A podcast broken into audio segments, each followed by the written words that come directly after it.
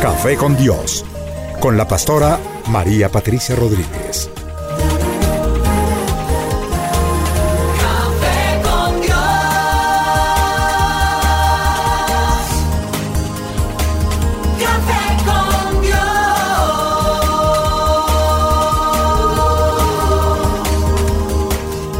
Comparte desde la sala de los pastores un café hablando de la verdad y revelación de la palabra de Dios. Un vivir diario de la Biblia en nuestros días, en compañía de la pastora María Patricia Rodríguez.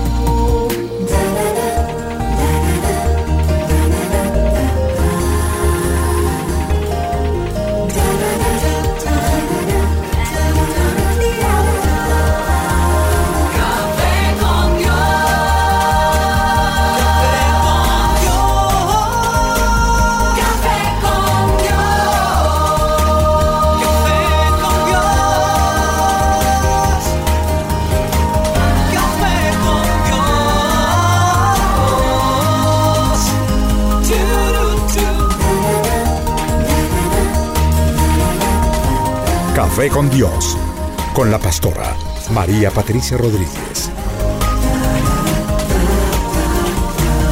Café con Dios.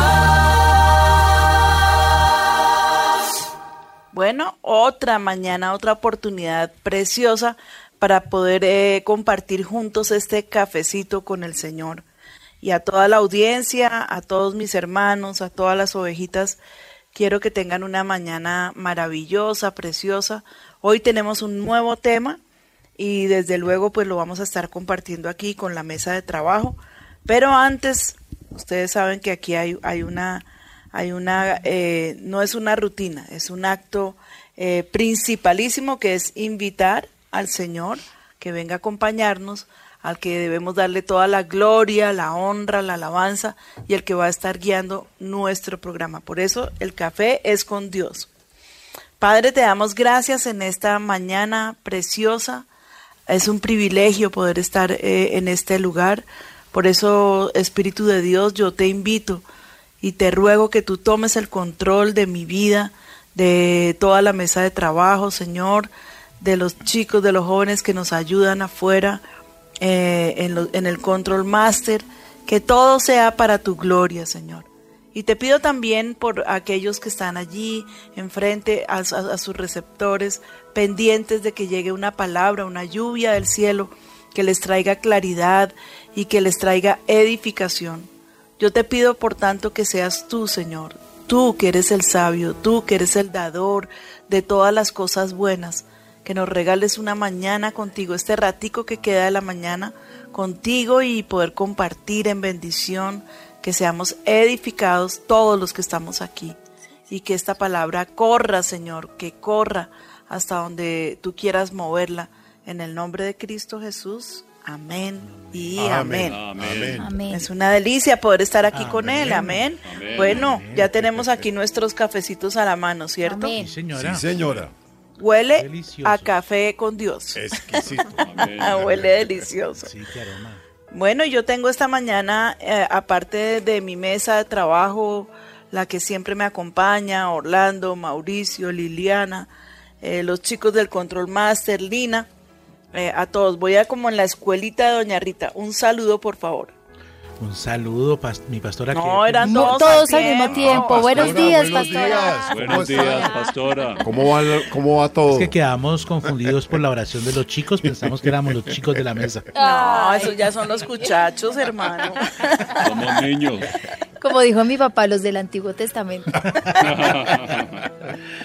Bueno, tengo una pareja eh, invitada muy especial. Son Juan Manuel Pérez y Nancy, su esposa. Ellos hacen parte del equipo ministerial y los quise invitar porque también manejan la consejería telefónica. Entonces a ellos, eh, Juan Manuel, bienvenido a mi programa. Muchas gracias, pastora. Dios les bendiga. Verdad que es un privilegio y un, un placer estar aquí. Así que, pues, en lo que nosotros podamos servirles, estamos aquí pendientes de todo lo que el Señor quiere hacer. Amén. Bueno, Juan Manuel, eh, y a toda mi audiencia. eh, yo quiero contarles que hoy tenemos un tema que espero que sea de gran interés y es, a- es acerca de juzgar a los demás, Mm. en lo que somos tan, tan fáciles, en lo que somos tan, tan duros eh, y nos gusta, nos gusta de todas maneras poder estar allí juzgando a los demás sin misericordia. A veces es solamente por las apariencias, por lo que nos parece que tiene que ser. Entonces, eh,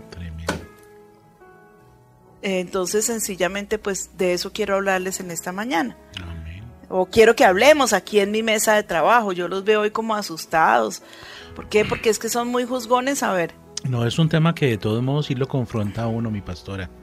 Lo deja uno pensando porque yo creo que no hay ninguno que pueda al respecto tirar la primera piedra y decir, no, yo no soy convicto de esto. Bueno, empecemos en materia.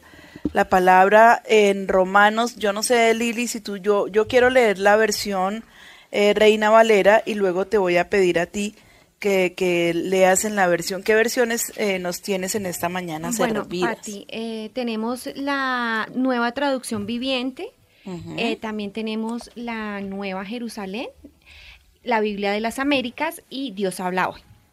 Con Ahí todos los para dar y convidar. Entonces, eh, eh, vamos a hacerlo así para que nos sea más dinámico y más fácil. Vamos a pasarle una de esas Biblias a Mauricio ¿Sí, señora? eh, y, tú, y yo voy a leer Reina Valera y, y, y tú me vas a leer en... ¿Otra versión? Sí. En Bueno, la- tengo la nueva traducción viviente y Mauro acaba de La Biblia de las Américas. la Biblia de las Américas. Ok, entonces yo voy, dice así Romanos, ¿por qué me gustan varias versiones? Porque es como que, como que se amplía un poquito el panorama de cada texto.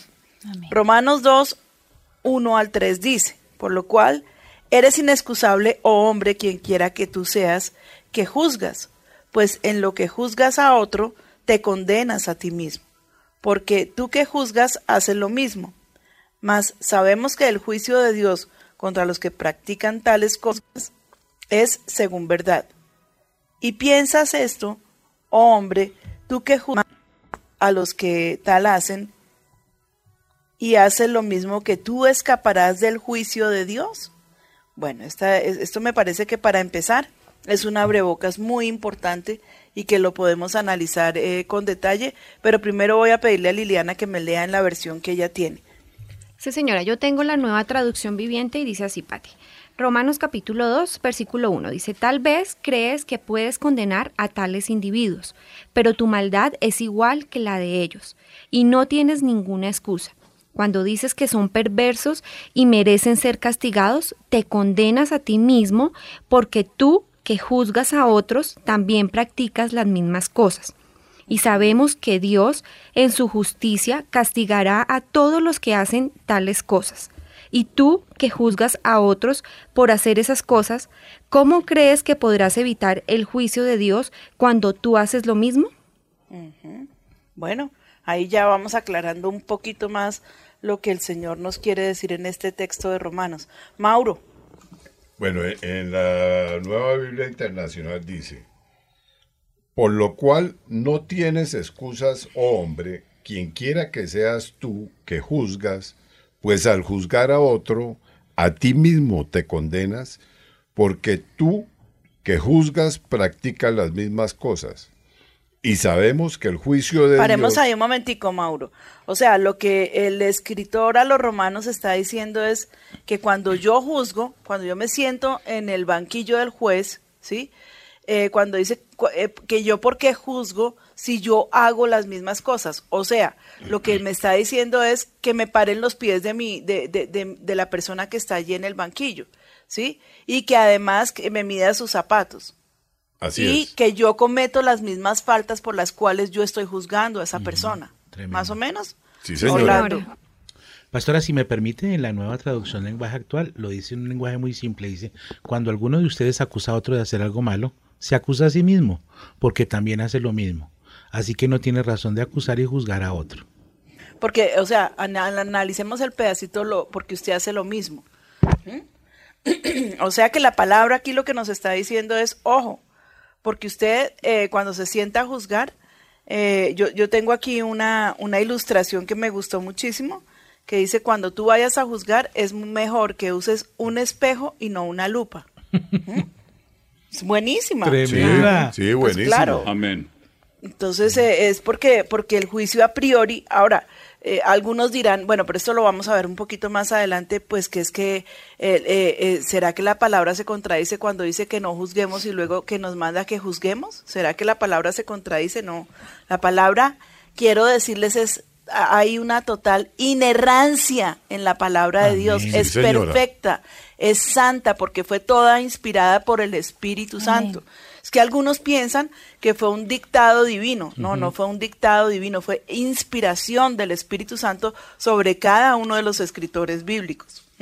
Entonces es totalmente inerrante, eso que nos quede clarísimo. Yo estoy feliz porque este es el mes también que vamos a festejar el mes de la Biblia. Amén. ¿sí? Amén. El 31 de octubre, ¿cuándo es 31 de octubre? El El viernes. lunes. El lunes. El lunes, ok. El lunes es el día eh, en que nosotros los creyentes festejamos el día de la Biblia. Amén. Esa fue una fecha que instituyó Martín Lutero. Él fue el que, el que hizo esa traducción al alemán para que la gente tuviera eh, la, la Biblia en sus manos y que fuera en el idioma en que ellos hablaban, que la pudieran entender, que la pudieran leer. Y fue una victoria gigantesca tener esa primera Biblia escrita en alemán. Además que Martín Lutero era un hombre tan supremamente culto que a partir de, de esa traducción, ese fue el, el alemán que comenzó a, a hablarse en toda Alemania. ¿Sabían eso? Mm, Tremendo. Tremendo. No, no sabía Sí, eso. sí, No sabía. se- ese fue, eso fue eh, algo que, o sea, como logros, pero pues claro, no lo iban a elogiar si no, si no lo podían pasar por la hoguera. Pero bueno, eso dejémoselo, no lo juzguemos, más bien cojamos eh, eh, eh, el, el espejo. Entonces, eh, esto es algo que a mí de verdad eh, me preocupa, me conmueve y yo creo que es- hoy, hoy la enseñanza no es solamente para los oyentes, sino para todos nosotros. Amén. Sí, señora. Las personas somos veloces para juzgar a los demás, pero lentas para corregirnos a nosotros mismos. Mm, Qué gran realidad. Eso nos encanta, eso corra y, y, y apunte el dedo, pero para corregirnos a nosotros mismos como que nos cuesta. Entonces voy a estar, eh, voy a estar recordándoles todo el tiempo que antes de juzgar no saquemos la lupa sino el espejo. Lina, ¿trajiste la lupa? Sí, señora. ¿Y el espejo? eh, eh, también, uno gigante. Traje uno de piso a, a techo. Ese es el que necesitamos. Amén. Lili, Sí, señora. ¿trajiste tu espejo Sí, señora, uno bien grande. y la lupa? Una bien chiquita también. No, mentiras. También la trae. La de la navaja. Mire, mire, mire mi espejo y vea la lupota que tengo.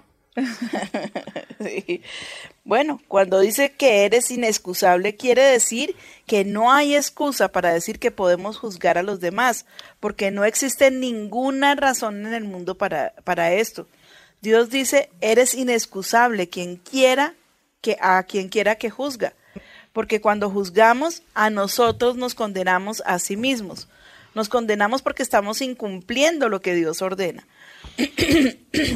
Porque cuando hacemos lo mismo, al momento de juzgar, pues a quién estamos acusando. A ver. Claro. Sí. Si yo estoy juzgando a fulanito porque hizo tal, porque cometió tan falta, pero si yo estoy haciendo lo mismo y aparte de todo, pues me atrevo a ponerle como un escalafón encima y, y una pena, ¿no debería yo pagar la misma pena? Claro. Claro, Así tiene estoy que ser. condenando a mí mismo. Entonces, al momento de juzgar, nosotros estamos actuando igual o peor que la persona a quien estamos juzgando. Por eso es que no debemos juzgar. Por eso es que juzgar a priori es tan supremamente delicado. Cada persona que ves eh, está en su lucha. Ella está viviendo su propia batalla, pero nosotros no sabemos nada. Nosotros no sabemos por qué esa persona está actuando de esa manera, por qué esa persona está, está eh, manifestando ese tipo de cosas en el exterior. Pero qué cosas hay en su interior que de pronto son las que lo empujan y lo obligan. Eso es lo que no sabemos. Es impresionante ver hoy en día con qué facilidad se juzga y se critica a las personas. Eso se ha vuelto es como un deporte, ¿no? Es como algo, yo no sé, se ha vuelto como, como un deleite morboso. Pues hay Sí. programas, Parece. ahora hay programas con muchísimo rating Mira nomás los programas para, para criticar a los bien vestidos y mal vestidos en la alfombra roja. Y tiene un rating altísimo y se sienta una mesa de, de trabajo a criticar, burlarse, reírse, demeritar y todo eso. Y lo A- hacen a con me- muchas personas. sí, es tremen- A mí me gusta mucho, hay un programa que es, es todo vano. Perdónenme, pero se llama ah, No te lo pongas. Sí. Y a, a mí me da risa que los que, a, a veces, casi siempre, los que proponen a la, a la persona para que le a- acompañe, la ayuden a vestirse Son los bien. peor vestidos. Son Uy, los peor terribles, terrible. Bueno, pero no juzguemos. Pero a veces nos dejamos llevar por las apariencias, los chismes y los malentendidos. A nosotros no nos importa ir al fondo de la verdad y averiguar qué es lo que está pasando, sino, ay, venga, cuénteme. Eh, o si no, entonces viene la persona, uy, le voy a contar una cosa, pero eso sí es para que oremos. Mentiras. ¿Cuál que oremos? Es para calentarle la oreja después de que le cuenta todo el chisme y ya siente que descargó su corazón, que se descaró delante de Dios porque hasta se siente mal por haber sido tan chismoso. Ay, no, pero eso sí yo le recomiendo, oremos, oremos.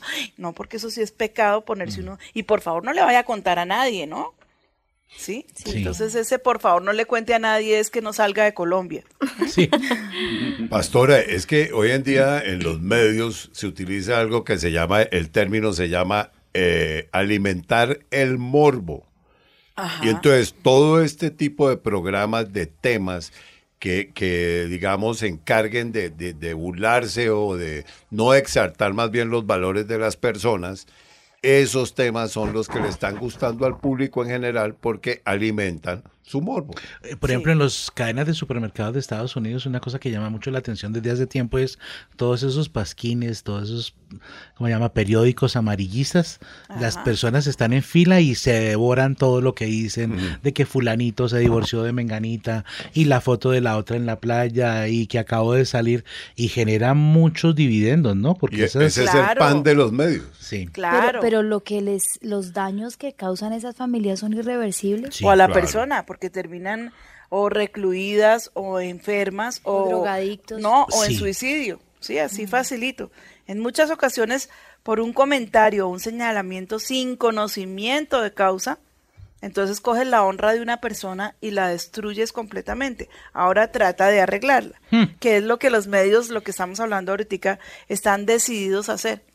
Por ahí hay un programa, ah, bueno, yo ni voy a decir el nombre porque me parece, pero, pero yo digo, Dios mío, qué Me cosa suena. tan ridícula, qué cosa tan ridícula. Y lo más, lo más tremendo que a mí me parece es que se tardan en ese programa como dos o tres horas Sí, del, me- de- del mediodía en, en los sábados. sí. Ah, sí, Uy, criticando todo. terrible. Podemos el nombre. Sí. Lo que hay que tener en cuenta es que todos nos eh, equivocamos. ¿Quién está sin error? No. ¿Quién es una persona que dice, yo cuando camino, o sea, desde que aprendí a caminar he caminado derechito y sin problemas? Nadie. Sí. Así que cuando tengamos ganas de criticar y de juzgar, lo que primero tenemos que observar es nuestro interior y darnos cuenta que no somos mejores que las otras personas. Así Mira los ah, lo que estábamos, que quiero retomar lo de los medios de comunicación, ¿sí? Es tomar la imagen de una persona y, te, y pueden, o sea, los medios de comunicación pueden coger a una persona y exaltarla y ponerla como lo máximo, por eso los llaman el cuarto poder, o nos llaman, Sí. porque nosotros aquí también somos re- responsables por lo que decimos, ¿sí? Sí, señora. Entonces, tomar la imagen de una persona y, y subirla hasta lo máximo, aunque sea la persona más perversa y más terrible del mundo, o tomar a una persona y destruir completamente su imagen. Y si acaso, cuando, cuando ya sienten que fue demasiado, eh, escriben o ponen allá una notica eh, que dice eh, fe de rata, qué pena, ¿sí? Eh, nos equivocamos. Pero una notica ya chiquitica, ridícula, pero se dieron la felicidad y el deleite y el banquete de coger a esa persona por meses y acabar y destruirla. Hay un programa, un programa en los Estados Unidos. Sí, Fashion Police, sí, era el que estábamos hablando ahorita. Ujú. Que ha destruido a muchísima gente. Hace mucho daño ese programa. No, yo, no, yo, a mí ese tipo de cosas yo no las soporto. De verdad me da como pena ajena y me da angustia ver cómo, cómo toman a una persona y la quieren volver pedazos. Vamos a, aquí tenemos una lectura que me parece supremamente incluyente para nuestro programa y creo que nos va a dar mucha claridad. Ah, Orlando, Mateo 7, no, y- pero más bien está la cita de Lucas 6, 37 y 38 y 41 al 42. ¿Qué dice? Pues, pastora, la que tengo más a la mano es esta. Dice, no juzguéis para que no seáis juzgados. Porque con el juicio con que juzgáis, seréis juzgados. Y con la medida con que medís, os será medido. Y, ¿por qué miras la paja que está en el ojo de tu hermano y no echas de ver la viga que está en tu propio ojo? O, ¿cómo dirás a tu hermano? Déjame sacar la paja de tu ojo, y he aquí la viga en el ojo tuyo. Hipócrita. Saca primero la viga de tu propio ojo, y entonces verás bien para sacar la paja del ojo de tu hermano. No deis lo santo a los perros, ni echéis vuestras perlas delante de los cerdos, no sea que las pisoteen y se vuelvan y os despedacen. Amén. Bueno, esta es una palabra impresionante. Juan Manuel. Juan Manuel es parte de nuestro equipo ministerial, es uno de los pastores del equipo del ministerio eh, y también goza del privilegio de ser mi hermano. No, mentira, mentira. Yo, yo gozo del privilegio de ser su hermano. No, yo, yo soy el que gozo de ese Nosotros, privilegio nosotros. De, ser, de ser su hermano y ser amado, porque mucho amor nos da esta hermana. Definitivamente. Mucho amor. Sí. Gracias, mijito. Bueno, Juana, toma- tomemos este texto que acaba de leer Orlando y Sí. pongámoslo aquí como sobre la mesa. A mí me gusta tomar la palabra de Dios y, y poderla desglosar porque es una la forma, porque nosotros no podemos sentarnos aquí en la mesa de trabajo a pensar como teólogos, sino a pensar en los oyentes. ¿Mm? Pues yo, Entonces, yo- yo pienso, perdón, es Sí. como cuando la gente dice que quién fue el que condenó a Jesús y dicen que los romanos y otros que los judíos. Yo diría que a Jesús lo juzgamos todos nosotros y lo colgamos en ese madero. Amén. Así por eso nadie puede juzgar porque pues, el Señor dice no juzguemos, pues no debemos juzgar absolutamente a nadie porque qué tal que nos viniera el juicio a nosotros en una forma tan directa y, y tan fría, nos destruiría. Y es lo que dice la palabra, por cuanto todos pecaron y fueron destituidos de la gloria de Dios. Todos fuimos destituidos, pero tenemos la misericordia de Dios. Por eso es mejor acudir a esa misericordia y, y buscarlo a Él, porque Él es el único que trae ese perdón y Él es el que ex- extiende ese manto de misericordia sobre Así nuestras es. vidas. Así es. Él es el que él, él es el, el, el dador de esa misericordia. ¿Mm? Sí, y es, es que es. también tenemos que tomar el ejemplo del Señor Jesucristo. Todo el tiempo Él le dijo a los fariseos y le dijo a, lo- a los escribas y a los doctores de la ley, eh, les estaba anunciando todo el tiempo, yo no vine a salvar a lo bueno, sino lo que estaba perdido. ¿Sí? Entonces, que por qué comes con fulanos, que por qué haces esto, que por qué no sé cuántas, que la mujer adúltera, que mira que no sé qué. No, pero es que él no vino a, a- condenar a, lo que estaba, a los que estaban enfermos. Él vino fue a restaurarlos, a levantarlos, a perdonarlos y a darles vida nueva, a darles vida eterna. Los otros no lo necesitaban porque es que ellos se creían que estaban en la gloria. ¿Mm? Y qué peligro tan grande creer uno que porque tiene un título y que porque tiene fama y porque la gente eh, afuera los respeta, tienen la salvación. ¿Qué tan lejos estaban ellos de la salvación? A kilómetros de distancia, ¿sí? Y yo quiero que nos revisemos a nosotros mismos y yo cada rato aquí aprovecho mi programa para decirles revisémonos en nuestro interior, no dejemos que el mal vaya tomando allí eh, el, el- cuarto de San Alejo porque una vez que le abres la puerta ya definitivamente coronó y no se va a quedar ahí quietico en el cuarto de San Alejo. Eso es como el moho. Empieza por un rinconcito, pero dale espacio y verás. ¿Mm? Entonces es. pienso que esta, esta palabra es, es totalmente eh, necesaria e importantísima pa- pa- eh, para este tiempo. Lo que Juan Manuel está diciendo me parece que es totalmente sabio. La palabra, yo quiero aquí aclararles porque a mí me gusta también tomar, como siempre les digo, los diccionarios, varias Biblias, varias eh, traducciones de la Biblia. O sea, la palabra juzgar en el pasaje de Mateo proviene del, griego carino, la carino, ¿m? que denota primeramente separar, seleccionar y elegir, de ahí determinar y de ahí juzgar, pronunciar juicio. Los usos de este verbo en el Nuevo Testamento pueden analizarse de esta manera. Primero, asumir el oficio de juez. A ver, ¿a quién le gusta ese, lu- ese lugar? Sí, no. Hay personas que les gusta. Y no mucho. fuimos llamados para eso. Pues para ser juez hay que estudiar leyes, ¿no? Si vamos a ser un juez de la República o algo así. Entonces hay que estudiar leyes, pero hablemos aquí de la iglesia eh, eh, cristiana eh, de- de- en el interior de nuestra iglesia, ¿ok? B, pasar por el, proceso de un juicio. C, pronunciar sentencia. D, condenar. E, ejecutar juicio sobre algo o alguien. F, estar involucrado en un pleito, bien como demandante o como demandado. Esas son las formas como el Nuevo Testamento nos está eh, eh, eh, como aclarando lo que es juzgar. Es, eh, todo esto que les acabo de decir es lo que realmente tomado del griego eh, se puede traducir como juzgar a los demás. Bueno, pero aquí está la regla de oro. La amonestación del Señor al decirnos no juzguéis no puede entenderse como un mandato a suspender nuestras facultades de poder discernir que alguien en la congregación se está portando mal, discernir que hay un espíritu extraño en esa persona, discernir que hay una dificultad que necesita de la intervención de una persona espiritual. No, Dios no nos está prohibiendo, porque es que ¿qué pasa? Entonces parece como que la Biblia se estuviera contradiciendo no juzguemos, pero juzguemos, ¿sí? Entonces, no. Por eso les aclaré hace un momentico que la Biblia es totalmente inerrante. La Biblia no hierra, es totalmente eh, eh, eh, veraz.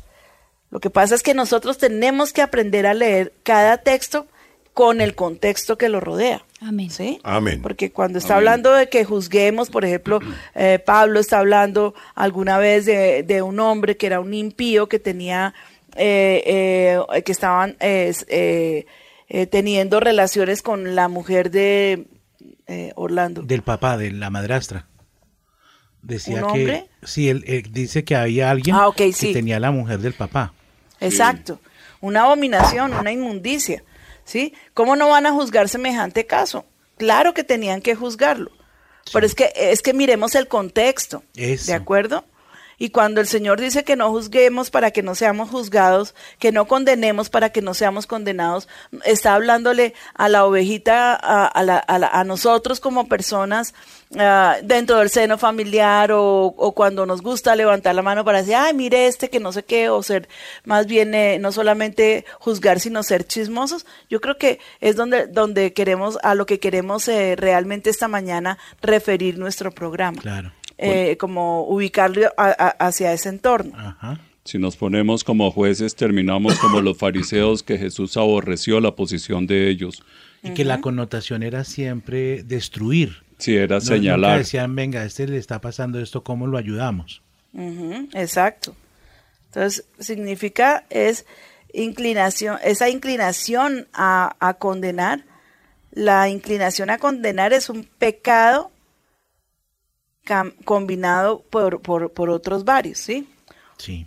pero yo sí tengo eh, eh, eh, una, una regla para mí y se la he enseñado a mis hijos y a los que que he tenido cerca a mí, a- al equipo del ministerio y con mucha frecuencia la aplico con las personas y es que si vamos a juzgar, como dice la palabra, lo hagamos, lo hagamos con justo Con juicio. justo juicio. ¿sí? No Sabes que en podemos- eso estaba yo pensando porque eh, a ustedes les llegan muchísimas cosas que el ministerio de acá, que el pastor de acá está haciendo esto. Mi- ustedes siempre dicen, nosotros no tenemos nada que decir.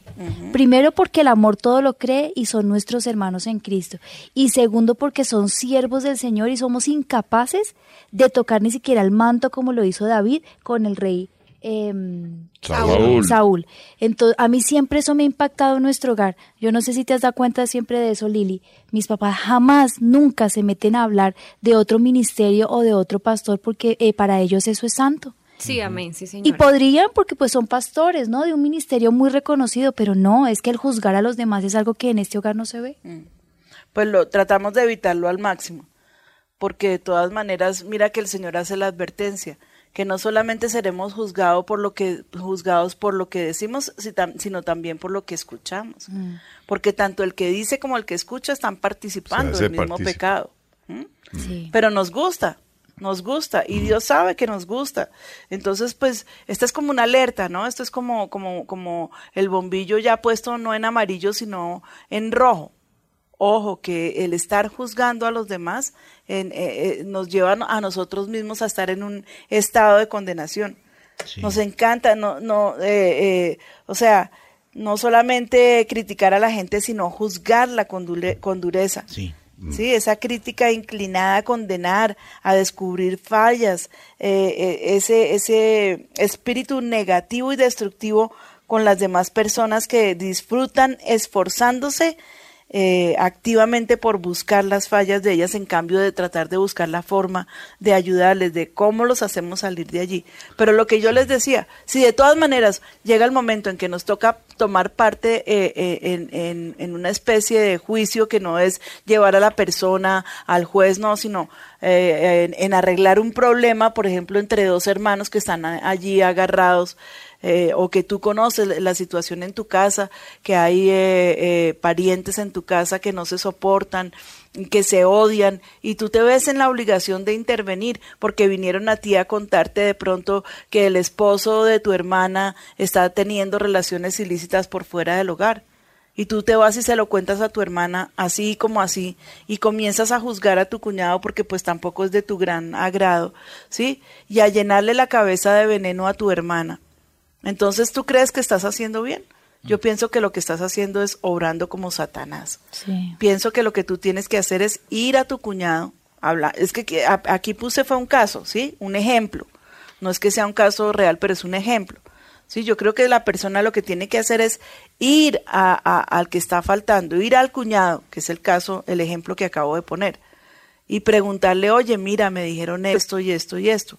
Tú me podrías explicar qué es lo que está pasando, por, pero usted no se meta, porque pues eh, en caso de que el, el hombre esté en pecado, pues se va a querer defender. No, yo sí me quiero meter, pero no es para juzgarte, sino para tratar de ayudarte, porque esto te haría mucho daño a ti, a, a mi hermana, a los niños. Entonces, pues sí quiero saber si te puedo ayudar. Si la persona decide abrir su corazón, entonces no es para que te conviertas en, en el consultor y ahora trates de manejarle su vida, sino tratar de reprenderle en amor, que eso es la reprensión, es un llamado de atención para volver en, en bueno, a los tercos en no, pero a los hijos de Dios en sí. Y como Amén. dice la palabra, si tu hermano pecare contra ti, ve y díselo. Sí. Eso, eso es clave de lo que estaba tocando Decir y la pastora ahorita. Pero por lo general uno le habla primero a media humanidad y no, No, al Sí, eso está mal. decirle. Eso es pecado.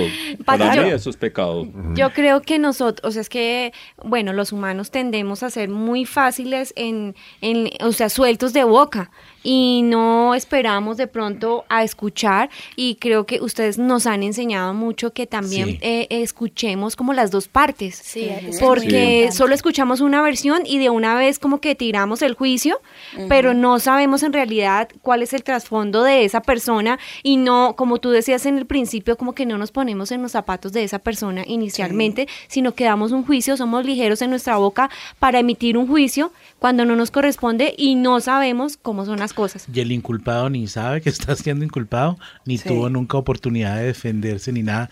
Y otra cosa, A veces son inocentes, Orlando, Sí.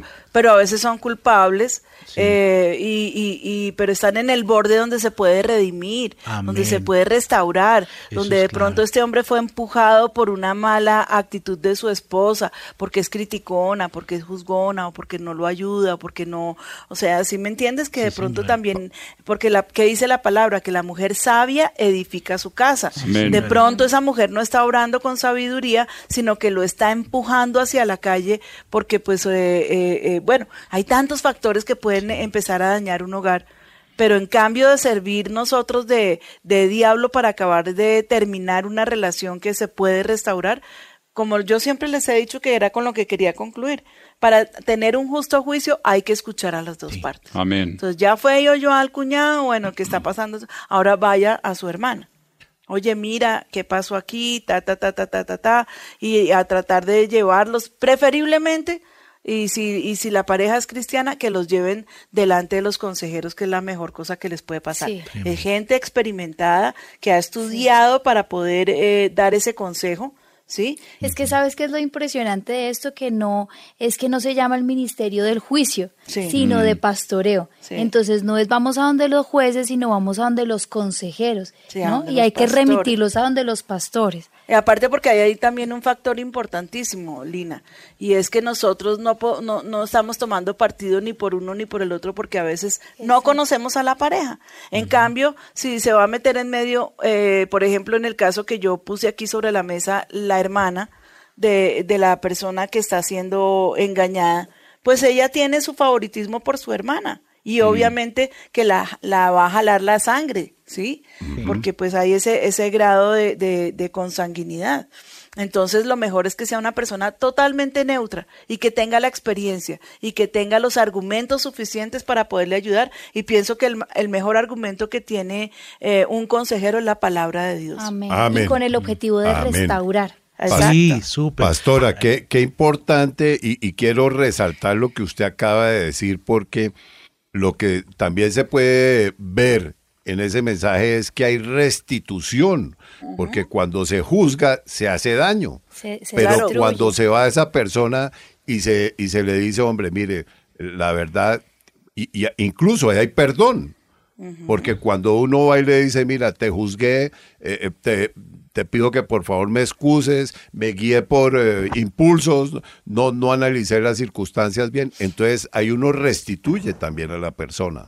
Sí, pero imagínense entonces el caso de, de el mismo caso y la hermana ofendida con el hombre porque se enteró, ay, yo ya sé que usted es un sinvergüenza, usted está engañando a mi hermana, usted es un no sé qué, no sé qué, no sé qué, entonces váyase, y si tiene pantalones, vaya y cuéntele a mi hermana y, y haga lo que haría un hombre, eh, váyase de la casa, pero bueno, mejor O, dicho. o al contrario, alentar a la hermana, déjalo. Exacto, entonces ahí no va a haber conciliación ni va a haber nada, sino una persona en- entrometida que no tiene la sabiduría, no tiene la madurez para manejar el tema. ¿Y en qué va a acabar ese hogar? En, En destrucción. destrucción. Porque el hombre avergonzado, ¿qué va a hacer? Ah, pues listo, entonces eh, va a sacar el, el macho que hay adentro para defenderse y en cambio de devolverse con humildad, reconociendo su falta, se está alentando en, en su pecado para justificarse. Y dice, me voy. Sí. Pues me voy. su salida. Pero eso es lo lindo de este programa que trae las salidas. Yo no sé si la pastora recuerda la historia de un tipo que se metió en contravía y todos los que pasaban por el expressway le decían, pero hasta que se iba a morir. Y solo uno paró y le dijo, "Vea, hermano, allá hay una bomba, métase. Y ahí usted va a salir a una callecita, da una U y ahí va a quedar en la, en la dirección que usted necesita para que pueda continuar tranquilo su camino. Estaba en contravía el pobrecito. Sí, pero no es el del otro que le dijeron que ahí un hombre en contravía dijo, uno no, todos. Todos. Todos estamos en contravía. Bueno, Y una entonces, cosa, un- sí, perdón, Juanma. una cosa trae la consejería. El consejero debe estar sujeto y rendido al Espíritu Santo y no dar consejo de su propia carne porque puede hacer un daño terrible. ¿Y qué trae el consejo de Dios? Arrepentimiento. Y es volver el corazón de las personas hacia Dios y hacer las cosas bien delante de Dios. Pastora, Exacto. si me permite, esto no es muy usual, pero quisiera ver. Aquí hay un oyente que está diciendo, excelente día, me gustaría que la pastora hiciera una explicación de la palabra que se dio de Mateo 7, el de la viga y la paja. ¿Qué quiere decir el Señor con lo posterior de las perlas a los cerdos? Muchas Bueno. gracias, excelente tema. eh, eh, agradecerle al hermano que está participando y me gusta que está pendiente del programa. Pues bueno, cuando aquí ya el Señor está hablando, no deis lo santo a los perros, ni echéis vuestras perlas delante de los cerdos, no sea que las pisoteen y se vuelvan y os despedacen, ya es como otro tema, ¿no? Ya es Sí. otro tema. Eh, eh, fue que se nos fue aquí este pedacito, perdónennos, pero ya está hablando el Señor, eh, esto es de darle lo santo a los perros, es como, como que tú tomes la palabra de Dios y vayas y se la prediques a personas, está bien que lo hagas por primera vez, pero si ellos no te aceptan y tú continúas y todo el tiempo les estás dando las cosas lindas que Dios te ha regalado, pues aquí el Señor te hace la advertencia de que no lo hagas, el perro es tenido en la Biblia como, eh, como el que menosprecia a lo santo. ¿Sí? sí. Y lo, igual los cerdos. Dice, no le eches las perlas a los cerdos porque las van a pisotear y te van a, a- a- A te, la- despedazar. la- te van a, ¿qué? A despedazar. Entonces, ¿para qué perdemos el tiempo con personas que no quieren escuchar la voz de Dios? ¿Para qué les damos los mejores momentos de nuestra vida espiritual? Yo, eso es como que sale uno del, secreto, del lugar secreto, y con una revelación impresionante en su corazón y ese gozo que, mejor dicho, estalla dentro del pecho y se le nota a uno en las venas, en la cara, en los ojos, por todos lados. Y tú sales y, se lo, y, y de pronto te encuentras con una persona que es impía y le cuentas, uy, mire la revelación tan preciosa, lo que Dios me regaló y se va a burlar de ti. ¿Sí? Y, y te va a decir que eres un fanático, que eres una persona religiosa, que estás loco, eh, se va a reír a carcajadas en tu cara. ¿Y en qué se convierte esa revelación y ese momento precioso que pasaste en Dios? Sino en que te despedazó el corazón, porque tú quieres que él entienda, pero él ni quiere ni puede. Sí. Muchas gracias, pastora. Ese fue que se nos fue ese pedacito. Clarísimo. Qué linda Yo creo que uno debe hablar a las personas no en un lenguaje religioso, sino en un lenguaje como que lleve esa, a un cambio, a un cambio de corazón, que si alguien está haciendo algo malo, no juzgarlo, sino decirle, mire, está, estamos viendo esto y esto, y esto pues verdaderamente no es bueno, no es bueno para, para usted, ni No para su conviene. esposa, ni para su familia. Es, Sí. Es mejor hacer las cosas bien, como Dios quiere que hagamos las cosas. Yo recuerdo los pastores nos dieron un seminario sobre la familia, sobre consejería hace un tiempito. Lo que yo más atesoré en mi corazón al final fue que lo más importante era escuchar. Muy importante. Sí, amén. Es escuchar, es sentarse con ese, aparte, ¿no? Hay que tener ese corazón dispuesto para, para restaurar, no para destruir.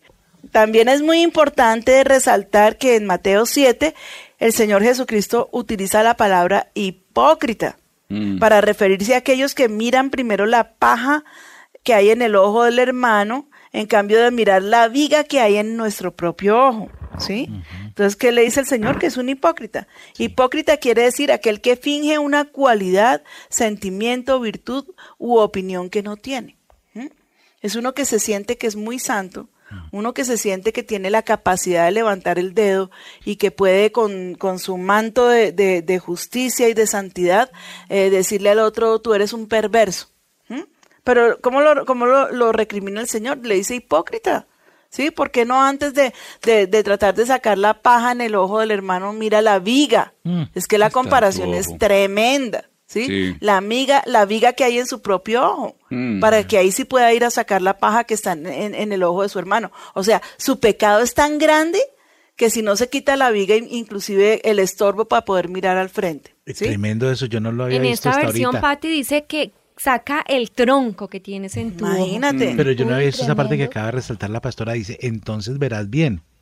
sí, Sí. claro. Y es Sí, como, primero revisa lo que hay dentro de ti y sácalo. Exacto. Pero es no tan grande el pecado que hay dentro de ti que cómo se te ocurre tratar de mirar un poquitico el pecadito que tiene tu hermano junto al, al, al tronco A de pecado viga. que, ajá, tronco de pecado.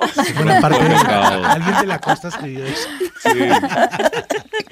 Pastora, Qué y- pecado. y, y mire que hay en Mateo 7:5. No, porque es que, perdón, Mauro, es que tenemos también nuestra emisora en, en Cartagena, entonces pues me toca hablar de, Ay, a mis oyentes allá. Ajá. Ay, hombre.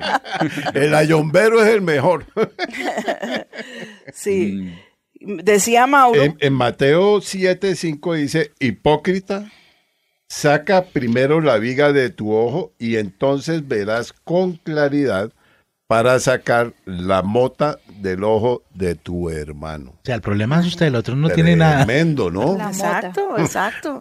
Es que el Señor que dejó como que se quedara tranquilito, a ver, como que dónde, dónde pasó el Señor Jesucristo que no revolucionara las cosas. Sí, En tremendo. ninguna parte. Algo pasaba. Mm. O sea, o se sanaban, o se liberaban, o, o se, o se arrepentían, o se remordían, o se revolcaban, o lo odiaban, pero algo pasaba. Pero había un cambio. Sí, algo pasaba. Bueno o malo, tremendo. pero había un cambio. Exacto. Es así. Él Eran tenía esa virtud. Ujú. Entonces, ¿cuál es la viga mayor que hay en mi ojo? ¿Por qué no nos sentamos y pensamos un momentico en eso? ¿Por qué no hacemos una comunión íntima con el Espíritu Santo y, y- y nosotros mismos y revisamos nuestro, nuestra, nuestro tronco, nuestra viga? Y, y yo creo que nos va a salir una lista bien larga, porque hay cosas que, que eh, ni siquiera hemos pensado que las podemos tener. Sí. Las hemos atesorado, porque no es que las hemos guardado, atesorado. Sí. Sí, como a veces el odio, la falta de perdón, el deseo de venganza, porque es que yo tengo derecho, ¿sí? sí. A mí me corresponde el derecho de vengarme. Vean, yo conocí hace poco una señora que se separó, ella me contaba eh, en, en voz bajita y, y quebrada, es que yo soy separada. Entonces le dije, ¿y cuánto hace que te separaste? 20 años. Pero estoy destruida. ¿Pero por qué está destruida? Pobrecita, sí. 20 años Claro, pero porque se quedó guardándose la llave del- del- de la venganza. en el ¿sí? pasado. Eh, su hijo era un niño cuando ella se separó, ya hoy es un muchacho hecho y derecho, y ella todo lo que le ha estado eh, eh, prodigando es el odio, eh, la necesidad de venganza. Ah, solamente con su actitud de víctima, pues el muchacho tiene que odiar a su papá. Uy, sí. Pero yo digo, como no se le da la, la vuelta a la página, se perdona, se deja ir en paz a esa persona, seguro que hasta el Señor le hubiera enviado una, una persona, una nueva persona que fuera capaz de restaurarla, de amarla como ella se lo merece, porque ella se merece ser amada. Se- Seguramente que fue una buena esposa, pero miren lo que hizo. Yo tengo derecho a. Y resulta que cuando uno se convierte a a Cristo, el único derecho que tiene es a humillarse a Él Amén. y a obedecerlo. Los demás Amén, derechos se pierden. amén, Uy. Si Amén. todavía, si es que si todavía tenemos derechos, estamos pues vivitos. Y se trata de morir para Cristo. Ahora no vaya a coger un cuchillo y diga voy a obedecerle a la pastora. No. Morir No. a mis deseos, morir a mi voluntad, morir a mis derechos y vivir a lo que el Señor tiene preparado para mí. Tremendo. Tremendo. Y Pero ahí surgió otra enseñanza, ¿no? ¿Cuánta gente uno arrastra? Exacto, mira, mira este muchacho, yo estoy segura que el, el, el, el, el pelado eh, ya es un muchacho grande, pero es totalmente dependiente de su mamá y yo me imagino que ella se ha encargado día a día eh, de hacerle ver la, la víctima que ella ha sido, porque pues el muchacho está preso. Mm. Entonces, eh, Lo eh, contaminó. Claro, en cambio de ella haber abierto la puerta, yo no la, yo eh, no la estoy juzgando, sencillamente estoy determinando un caso donde, donde, donde por falta de perdón, por falta de, de abrir esas puertas, de dejar ir a esas personas que nos hirieron, porque qué beneficio nos hacen. Ella está como, ella está presa como si esto hubiera pasado ayer o antier. ¿Sabes que ese sería un excelente programa para hacer en Café con Dios? Si yo sabes que ayer sentí que tengo que hacer el, el programa del perdón. Sí, es urgente y necesario. Buenísimo. Uy, yo tengo que darle eh, eh, paticas a mi programa porque estamos pero en pañales. ¿Mm? Eh, amerita una segunda transmisión al respecto. Está ¿Será muy interesante Está muy bueno. porque No, cada vez, más- por ejemplo, ahorita su merced estaba mostrando cuántas cosas uno no hereda, de que lo enseñan a juzgar. Yo no, yo no sé si eso será algo peculiar acá en Colombia, creo que no. Pero tú no hagas tal cosa, eso es para la chusma. Tú tal, no, y uno empieza a juzgar porque cuando uno ve a alguien uno Sí. dice, uy, y no los tolera, uno tiene una cantidad Chusma, chusma. de rencores o miramientos, señalamientos que aprende.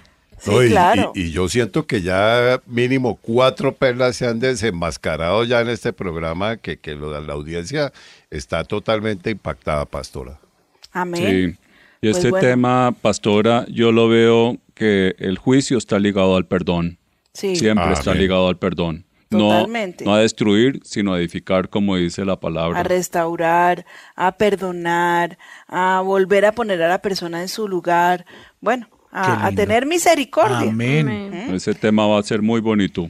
Sí. Va a o sea, edificar a muchísimos. ¿Saben lo que yo pienso que tenemos que hacer? Señora. Eh, va- yo voy a terminar este programa de hoy con una anécdota que tengo aquí que me parece hermosa, ¿sí? Y la semana entrante vamos a tener nuestro programa de la Biblia porque considero que es importantísimo, es que es el arma más poderosa que tenemos y no la sabemos aprovechar. Y es preciosa. Ustedes se van a dar cuenta en ese programa de cuántas cosas ha preservado el, el Señor a su palabra. Bueno, es in- in- interesantísimo, es importantísimo que lo sepamos.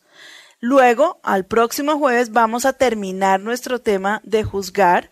Qué de, bueno, eh, qué Y bueno. saben lo que vamos a hacer, tal vez un pequeño complemento si el tiempo me alcanza para el perdón. Vamos a aprovechar bien cada programa para que hablemos respecto y podamos contestar preguntas respecto del tema en cuestión. ¿Vale? Amén, pastor. Bueno, entonces cuando el Señor estaba hablando de esa viga, tengámoslo muy en cuenta. Eh, Lili, ¿por qué tú no me lees Romanos 13, 8 al 10? Sí, Por favor. Eh, estaba mirando otra versión, Pati, que está súper linda, me gustó muchísimo. En la de Dios hablado, ya te la leo. Este, este texto de Romanos, Sí, señora. ¿Qué versículos, mi pastora? del 13, que, del 8 al 10. Dice, no tengan deudas con nadie. Aparte de la deuda de amor, no tienen unos con otros, pues el que ama a su prójimo ya ha cumplido todo lo que la ley ordena. Eh, los mandamientos dicen, no cometas adulterio, no mates, no robes, no codicies. Pero estos y los demás mandamientos quedan comprom- comprendidos en estas palabras. Ama a tu prójimo como a ti mismo. El que tiene amor no hace mal al prójimo, así que en el amor se cumple perfectamente la ley. Ay, qué lindo. Exacto, Qué lindo. qué lindo Qué texto lindo. este. Es que aquí ya vamos, es como, como cerrando el, el programa de hoy.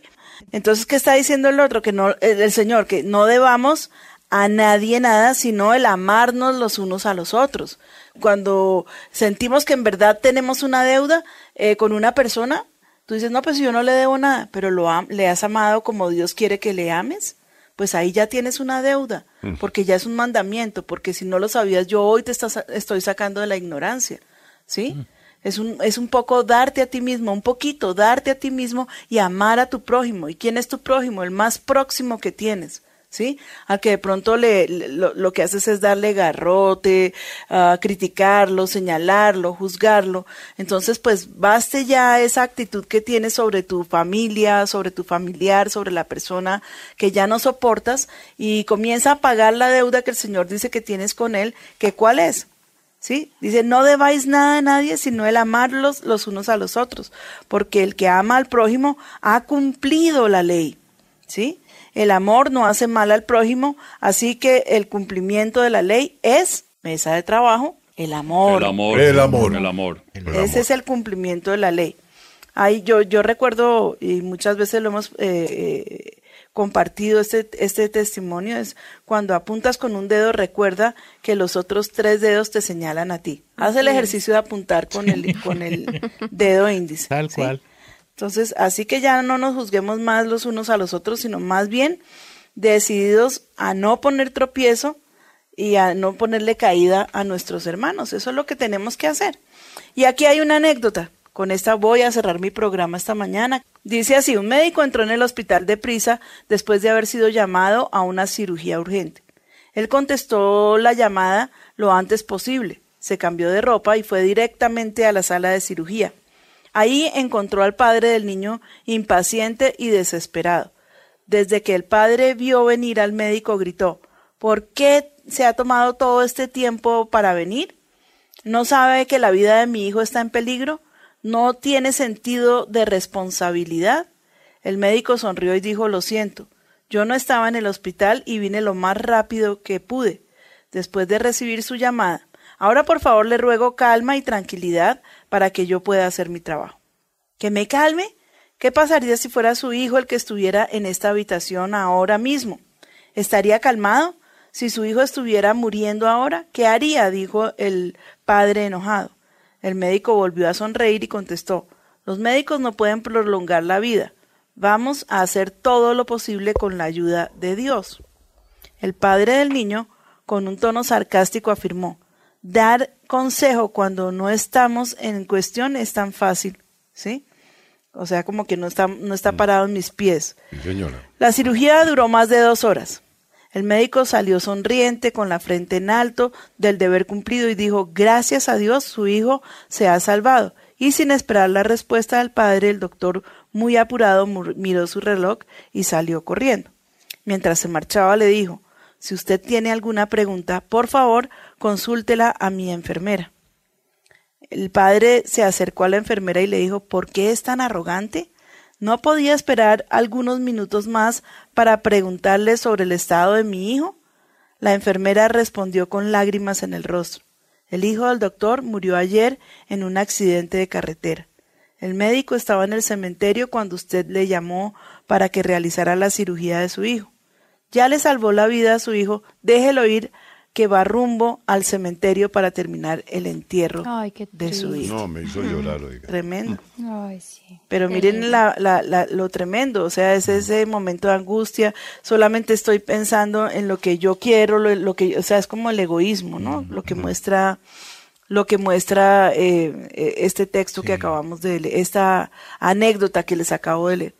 Mis amados oyentes, me siento feliz de, de poder haber estado con ustedes este Ah, qué lindo ratico. programa. Qué lindo, qué lindo, qué tremendo Eh, programa. Amén. Muy lindo. Gracias a todos los que me acompañan en mi mesa de trabajo, que hacen que mi trabajo sea sencillo y fácil. Eh, yo me voy a despedir de ustedes con una oración. Quiero darle las gracias a Juan Manuel que nos acompañó esta Muchas mañana gracias. y a todos los que me ayudan, porque créanme que trabajan muy fuerte. A los muchachos que están en la consola, gracias mis hijos. Y a cada uno de ustedes un muy, muy, muy feliz día. Yo quiero bendecirlos en el nombre de Jesús eh, y te voy a invitar para que hagas esta oración pequeña, sencilla, pero que si la haces con todo tu corazón, yo sé que Jesús te va a escuchar y, y también sé que tu vida va a ser completamente transformada. Quiero que le digas allí conmigo, a Señor Jesucristo, Señor. Yo en esta mañana te clamo En esta mañana te clamo que me perdones, que me perdone. perdona mis pecados, Perdona mis Señor, pecados, y sobre todo que te, te he tenido alejado de mi vida. que te he tenido acá.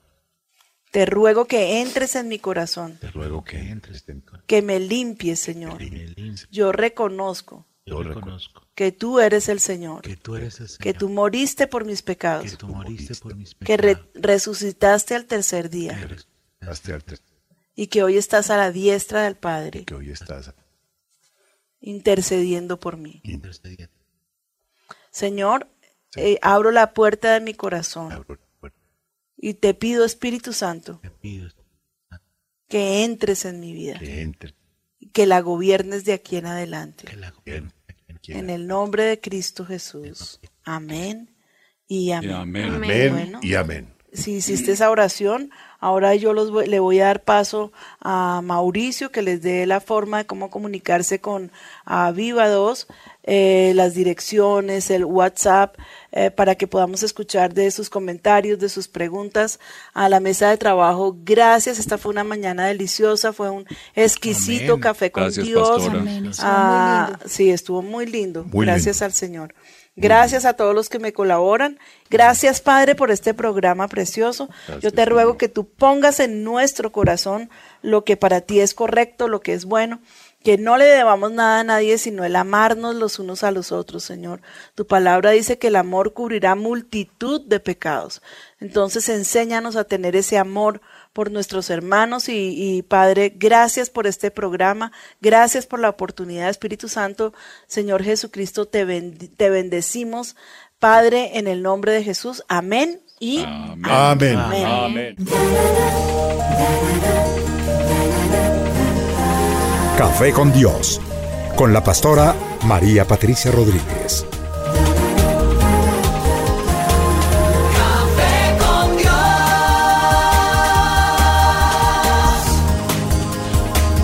Café con Dios.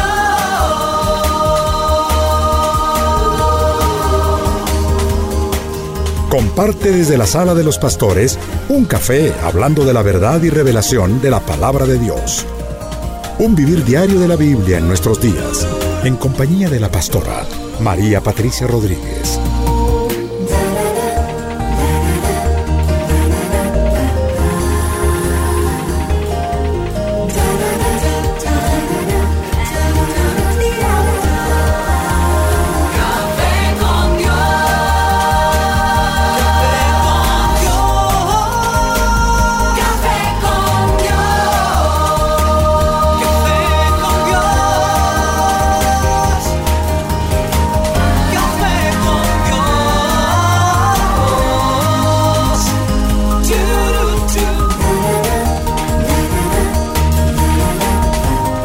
Café con Dios, con la pastora María Patricia Rodríguez.